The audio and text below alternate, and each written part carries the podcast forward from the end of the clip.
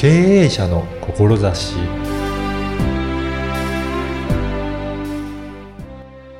こんにちは、小ラボの岡田です。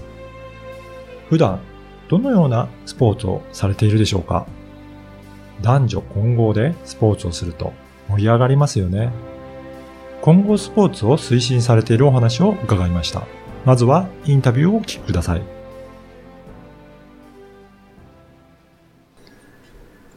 今回は日本混合バレーボール連盟大江義弘さんにお話を伺いたいと思います。大江さんよろしくお願いします。よろしくお願いします。まずはこの日本混合バレーボール連盟ということで、あのどういったあの内容をされているのか簡単にご紹介いただけるでしょうか？はい、えー、我々はですね、男子バレーボール、女子バレーボール、うんまあ、混合バレーボールということで、はい6人制の男女混合のバレーボールの競技を日本全国、世界各地に普及している団体になります。あの、普通のバレーボールだと、まあ、男性だけ、女性だけとかあると思うんですが、この混合にこだわっていらっしゃるっていうことですかね？そうですね。うんあの、我々は、えー6人制のバレーボールですので、うんコート上男性3名、女性3名、ローテーション男女男女に並んだローテーションで、えー相手チームと競技をするとうん。いう形をとっています。やっぱりそうすると、普通の男性だけ、女性だけのバレーボールとは、また違った雰囲気で楽しめますよね。そうですね。うんあの、男性だけ女性だけだとうん、割と殺伐としてくるんですね。はい。試合中もやはりですね、うんあの、相手チームに対してもそうですし、うん自チームでミスをしたプレイヤーに対して、うん。なかなか優しくなれないところがあるんですけども、はい混合バレーの場合には、あの、相手チームにも思いやりを持って接することができるし、はい。自分たちのね、仲間に対してもすごく思いやりを持って、あの、競技をすることができるような楽しいスポーツです。やっぱりそういったところが雰囲気が全然違っていいですよね。そうですね。うんやはり同性だけよりも男女一緒にいた方が、はい。あの、異性の目があるので、はい皆さん楽しそうにですね、はいあの、してます。そうですね。私も、あの、スポーツとしては、あの、テニスやるんですけど、大体普通、男女、あんまり関係なく、テニスコートで打ち合ったりするんですけど、やっぱりその方が楽しくできますね。そうですね。うん。やっぱり、あの、異性がいた方が、なんだろうな、なんか、和気あいあいとして、それぞれなんか楽しんでやってるなっていう思いもあるので、やっぱりそのあたりを世界的に広めていきたいっていう、そういう思いがあるんでしょうか？そうですね。私はバレーボールをもう長くですね、30年近くやってるんですけれども、おーはい。本当にバレーボールが好きなうん一心でうんまだにやってるんですけれども、この自分たちが大好きなバレーボールをあの世界各地に広めたいという思いで取り組んでいます。うん。やっぱりそういったところで、いろんな大会を主催されながら、今度は今、世界でも主催されてやってるんでしょうかね。そうですね。うんあの、来年2020年3月5日から8日で、はい。えー千葉県館山市で、第1回の、おー 3&3 ミクストバレーボールワールドカップを開催します。おーそうなんですね。これをけ世界中からいろんな参加国いらっしゃるんですかね？そうですね。今、まさに集めてる最中で、はい。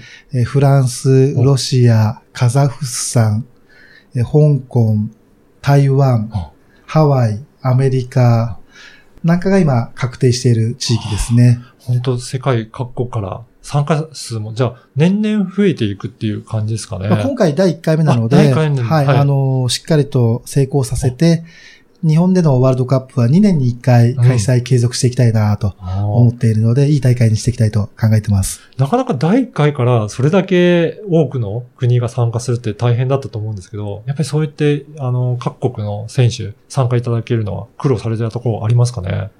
うん。あの、まあ、まさに苦労している最中であるんですけれども、まあ、我々が目指しているのはちっちゃい大会ではなくて、ワールドカップをやりたいんです。はい。あの、ミックススポーツ、混合スポーツの中で、うん。混合バレーボールというカテゴライズで我々活動しているんですけれども、うん。なかなか今混合スポーツ、世界大会やってる競技が少ないので、はい。あの、そういう他の競技団体に先じて、えー混合バレーのワールドカップということで、ちっちゃい規模ではなくて、しっかりとですね、世界各地の人たち呼んで、えー開催していきたいなと考えてます。うん。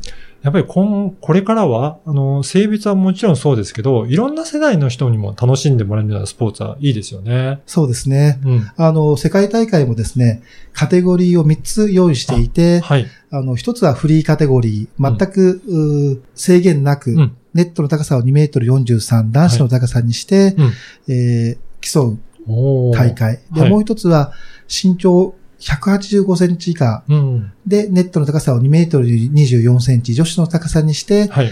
開催する大会。うん。そして3つ目が、あの、トータル H 大会といって、はいコート上6人の合計年齢が220歳以上であることを条件とした大会とあいうことで、カテゴリー3つで世界大会開催します。あ、そういったカテゴリー分けされてるんですね。その最後の、えー年齢、これ220歳以上となると、平均では何歳になる平んですかね？均では37歳ですね。37歳ですか？そうなると、結構年配の方から若い方までいろいろ入ってくる競技なんですかね？そうですね。あの、50歳の方はいが参加すれば10代の方も参加できたりとか、はい。もういろいろチームによってですね、チームカラーによって様々な方が入れ込めるので、そこらも戦略性が出てきて、非常に面白いです。そうですよね。なぜこう220歳にしたかというと、はい。えー平均年齢37歳、うんで、世界の人口、うん。平均寿命が約74歳とはい。いうことで、その半分で37歳という設定をして、はい220、トータル220歳以上のうん。おチームというルールにしています。そうすると、かなり年配の方が一人いらっしゃると、若い方が入っても、チームとして成り立つっていう、そういう戦略もあり得るんですね。はいああそうするといろんな楽しみ方ができますね。はい。あと、男女混合スポーツについても少しお話を伺いたいんですが、これはどういったあ内容なんでしょうかね？男女混合スポーツは、うんあの、男性と女性がですね、うん一緒になって競技するスポーツのことを男女混合スポーツと我々呼んでおりまして、はい。で、混合バレーはですね、まあ、その、お代表になるスポーツにしていきたいなと思ってるんですけれども、はい。我々、こう、混合スポーツをもう十数年うん。やってるんですけれども、おやはりね、男女一緒になって競技するっていうのは、あの、いろんな様々な問題があるんですね。はい。例えばどういったことでしょうか？例えば、まあ、あの、スポーツは心機体がはい。大事なんですけれども、うんあの、心と技術は男女あまり関係ないんですけれども、うんやはり体力面は、どうしてもあの女性よりもですね、男性の方が勝っているとはい。言わざるを得ない部分があって、うんその部分をどう考えて安全な競技にしていくか、スポーツにしていくかっていうのが、今後スポーツにおいては大事大事なことで、やっぱりそういったところは、ルールをいろいろ工夫することによって、ある程度カバーできてる部分はあるんでしょうかね。。そうですすね、うんあの、我々が思う混合スポーツとは、うん。男女同数であること、はい。あとは性別によるプレー制限がないこと、うん。あと男女が同じフィールドで競技できるようにすること。あとは、まあ男女のルールの違いがある場合には、うん。女性のルールに近づけることとはい。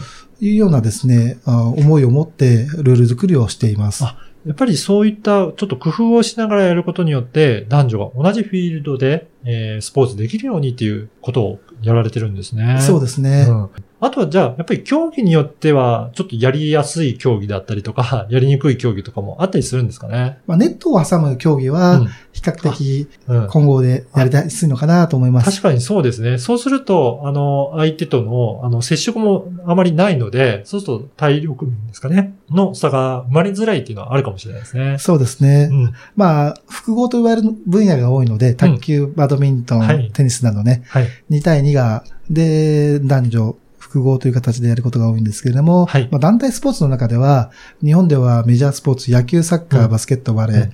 群数なのはバレーボールだけなので、確かにそうですね、はそうすると男女同数ってなると、なかなか難しい競技もあったりしますね。そうですね。うん。あとはそれとともに、あの、肉体的接触のある格闘技は、今後スポーツには向かないですね。はい。うん。だからそういったちょっとスポーツによっては、あの、やりやすい、やりにくいとかはあるかもしれないですが、まあ男女一緒に楽しめるスポーツであれば、こういった混合スポーツというのはすごく魅力あるスポーツだなというふうに思いますね。なので我々としては混合バレーボールを、うんあの展開していく上で、え混合スポーツもうん。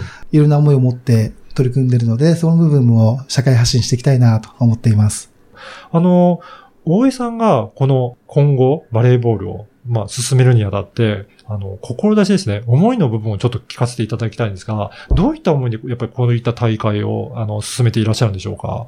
あの、一人でも、世界中、一人の多くの人たちにうん。バレーボールを楽しんでもらいたいという思いでうんやっています。そうなんですね。やっぱり本当にプロのスポーツになってしまうと、その特定の、まあ、身体的に優れている人だけになってしまうと思うんですが、これを多くの方がやっぱり楽しんでいただけるためには、こういった混合であると、楽しんでもらいやすいということですかね。そうですね。あの、やはりスポーツを楽しんでもらうためには、競技団体側がいろんな工夫が必要だと思っていて、うん。その一つが、あの、まあ、我々からすると混合というカテゴライズであったり、えー身長の制限であったり、年齢のカテゴリーであったり、まあ、関東ではですね、うん。レベル分けを A 大会、B 大会、C 大会、D 大会、ビギナーズカップと、結構です。ね、あの、いくつものカテゴリーを作って、自分で、自分たちで、自分たちに合うレベルの大会に参加できるようなうん試みをとっています。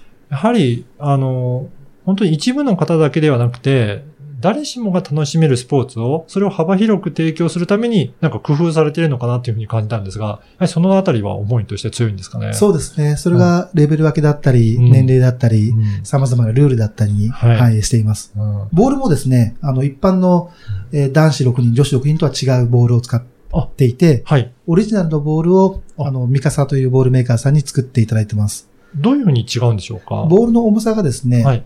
20g うん軽軽いあのと、ーはい。あとはボールのタッチがですね、はい。ビート板のスポンジのようなタッチの素材がボールの表面にはい。使われています。じゃあちょっと柔らかい感じがするんですかね。そうですねああ。なんか、あのー普通のバレーボールの競技だと、ちょっとい痛かったりするんですかね。それが一般の方でも気軽に楽しんでいただけるような素材にもそうですね。あの、半減しますあね。そうなんですね。なので、ビギナーの方も、はい。とっつきやすいボールになってると思います。うんうんまあこのボールを採用するに至った経緯としては、はい。あの、やはり混合、男女混合なので、うん。男子だけ、女子だけと比べて、えー違うアイテムを使った方がはい。